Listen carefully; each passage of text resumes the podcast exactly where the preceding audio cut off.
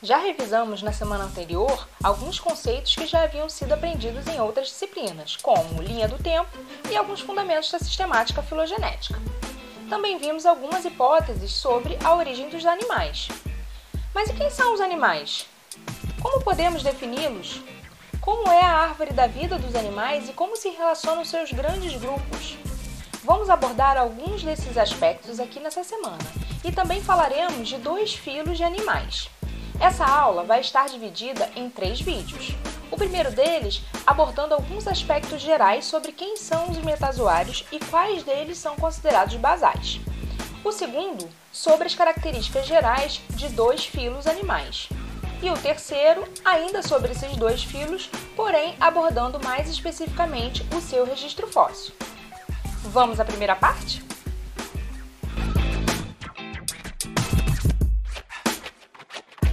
Começar lembrando que metazoa é o mesmo que animais. Para nos situarmos em um contexto mais amplo, nós animais estamos dentro de um grupo chamado Uniconta, aqui em vermelho, que inclui o grupo dos amebozoários e também o grupo dos Opistoconta, onde nós nos situamos. O grupo dos Opistoconta está composto, além dos animais, os fungos e alguns grupos de flagelados, como os coanoflagelados. Na classificação do Linneu, na primeira edição do Sistema Natura, a grande obra dele, o sistema natural era classificado em três reinos, um deles o reino animal. Então, ele tinha uma definição para os animais: eram objetos naturais que crescem, vivem e sentem. Dá até para a gente fazer uma tabelinha. Aqueles que sentem e vivem são os animais. Os que não sentem e vivem eram os considerados do reino vegetal e os que não sentiam e nem viviam eram considerados do reino mineral. E os que sentem e não vivem, quem seriam?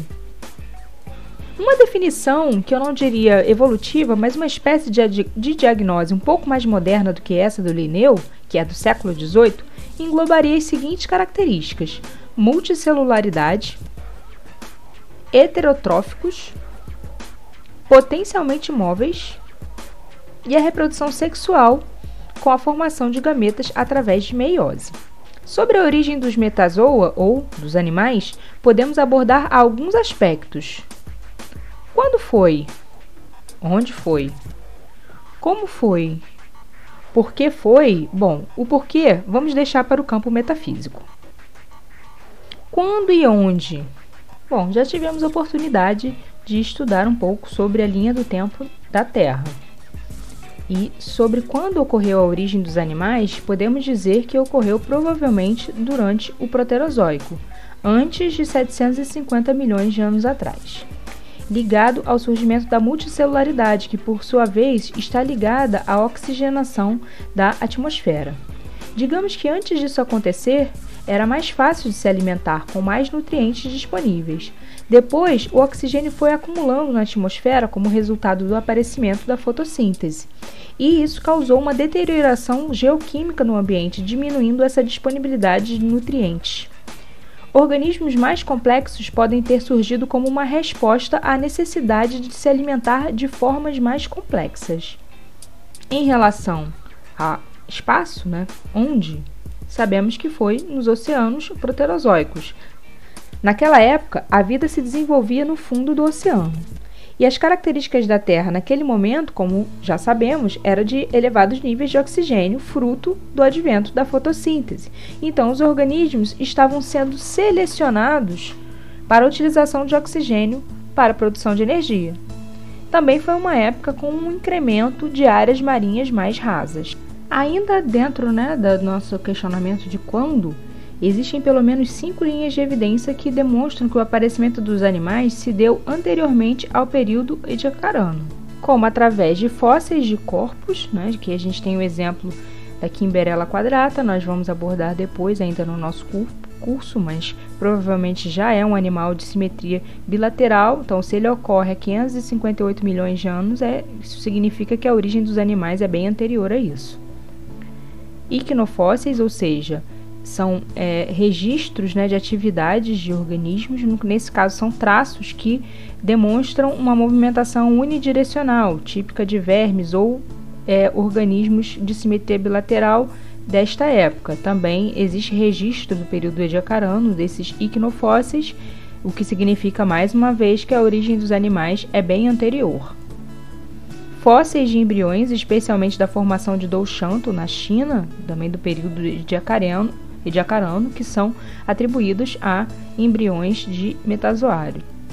Existe uma quarta linha de evidência que seria através dos cálculos de relógio molecular. Então, através do cálculo de taxas de divergência entre diferentes grupos, você consegue inferir quando foi é, a origem do ancestral comum desses grupos. Então, os cálculos de relógio molecular também jogam o ancestral comum de todos os animais antes do período ediacarano. Existe uma quinta linha de investigação que é mais recente, que é a pesquisa sobre presença de macromoléculas em rocha. Então, é, é uma área bem recente, também usada no campo da astrobiologia, e é possível de detectar, por exemplo, moléculas que são típicas de paleoesponjas, mesmo que você não tenha o fóssil do corpo é, preservado. Aqui a gente pode observar uma árvore filogenética datada, né, utilizando né, tanto dados de fósseis como dados de estimativas de relógio molecular, colocando aqui a origem dos animais anterior ao período ediacarano, tá? antes de 635 milhões de anos, mas existem estimativas que colocam essa origem ainda anterior. Bom, como foi a origem dos animais? Existem pelo menos três hipóteses de origem dos animais: as hipóteses coloniais, a hipótese da celularização e a hipótese simbiótica, mas nós não vamos abordá-las em detalhe nesse vídeo, pois foi um assunto da semana passada. A classificação e definição dos animais desde a teoria da evolução tem sido pensada sob essa ótica. E aqui vemos uma árvore desenhada por Ernest Haeckel, um zoólogo contemporâneo do Darwin e defensor das ideias de Darwin e também defensor de algumas ideias que não eram tão legais quanto a evolução. Mas isso não vem ao caso neste vídeo. Esta figura elaborada por Haeckel representa o relacionamento entre todos os organismos e ele já usava inclusive a palavra monofilético, foi cunhada por ele. Dentro dessa, desse desenho também estão representados os animais. Isso já é uma representação de classificação dos animais de acordo com o conceito de ancestralidade comum. Atualmente estamos em um bom momento de conhecimento sobre as relações entre os filos de metazoários. Há 20 anos, muitas dessas relações eram ainda um mistério ou ainda tinha muito debate. Aqui temos duas árvores sumário da relação entre os filos de animais. Tá? Essa daqui é, da esquerda é de Gregory Edgecombe e colaboradores. Esse é o Gregory Edgecombe. Aqui uma foto um pouquinho mais despojada. É, e essa é uma árvore com foco em dados moleculares. Essa da direita é a de Klaus Nielsen, no livro dele, que está aqui na mão dele, inclusive, de interrelações dos filos de animais, e tem um foco mais para os dados morfológicos. Mas as duas árvores são bastante concordantes entre si. Mesmo já tendo passado um bom tempo desde a publicação dessas árvores sumário, os principais grupos que aparecem nessas árvores se mantêm estáveis até o presente momento.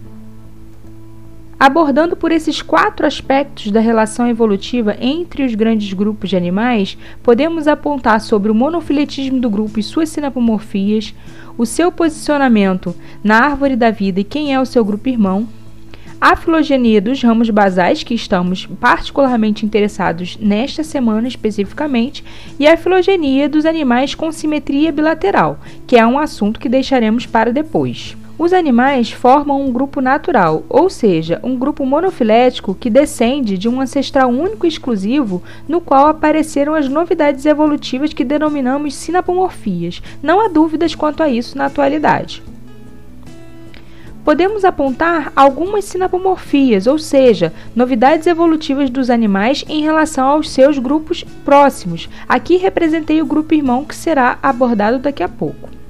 A multicelularidade é uma dessas sinapomorfias, e isso envolve a divisão de trabalho entre as células do, dos organismos. Os animais provavelmente descendem de ancestrais coloniais, então vamos imaginar que aqueles seres unicelulares que faziam parte de uma colônia tornaram-se muito dependentes um do outro e passaram a colaborar entre si intensamente a ponto de não poder mais viver se não for juntos. E para isso também é fundamental a comunicação celular através de uma série de moléculas, a formação de tecidos distintos com todas aquelas junções celulares das células animais aprendidas em aulas de histologia também estão envolvidas nesse processo. Outra linha de novidades evolutivas dos animais é relacionada à sua reprodução sexuada com a formação de gametas através da meiose. Toda a embriogênese, que geralmente é aprendida voltada para nós humanos, ela principalmente nos estágios iniciais é muito semelhante em todos os animais e foi herdada do nosso ancestral comum. A presença de uma blástula talvez possa ser considerada uma novidade evolutiva que também estava presente nesse ancestral os próprios gametas, a sua formação e aparência, que mais uma vez geralmente aprendemos pela ótica de nós seres humanos, também é similar nos outros grupos de animais. A formação do ovo feminino com a formação de corpos polares também é muito semelhante nos grupos animais. E o próprio espermatozoide, apesar de apresentar suas variações dentro dos diferentes grupos, em todos os animais muitos se assemelham a um organismo flagelado, o que não é nenhuma coincidência.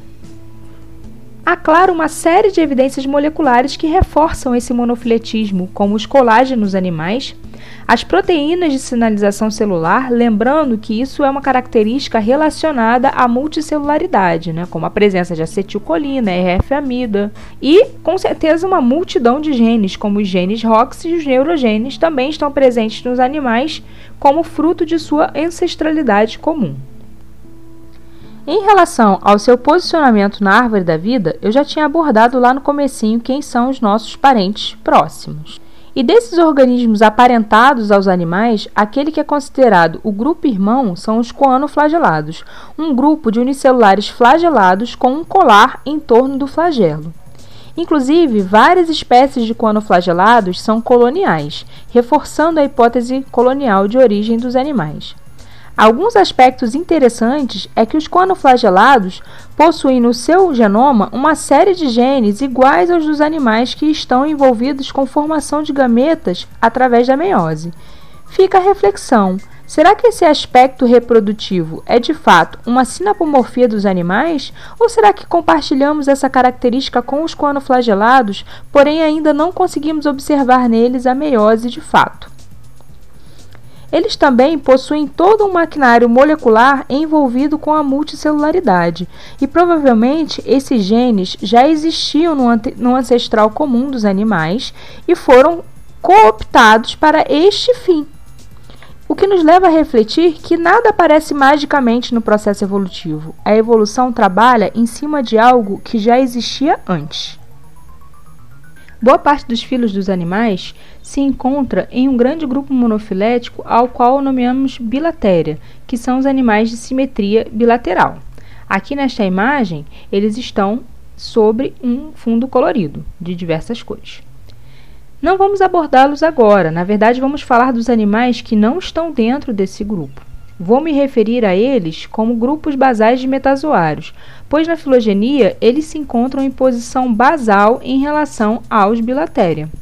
São quatro linhagens conhecidas de representantes do recente: as esponjas, ou filoporífera,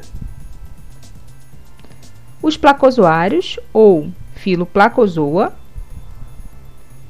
os quitenóforos, ou filoquitenófora, e as águas vivas e corais, que pertencem ao filo Quinidária. O relacionamento evolutivo entre esses quatro grupos de filos de animais que não são bilatéria ainda é motivo de debate científico. Várias hipóteses já foram apresentadas. É um dos pontos da árvore evolutiva dos animais que é bastante discutido na literatura científica mas para nossos objetivos nos basta saber que são considerados basais em relação aos animais de simetria bilateral. Desses quatro, vamos abordar apenas os dois filos com um bom registro fóssil e que também rendem boas discussões sobre a evolução dos animais, os filos porífera e quinidária. Essa foi a primeira parte. Não se esqueça de assistir os outros vídeos com as duas outras partes. Até daqui a pouco!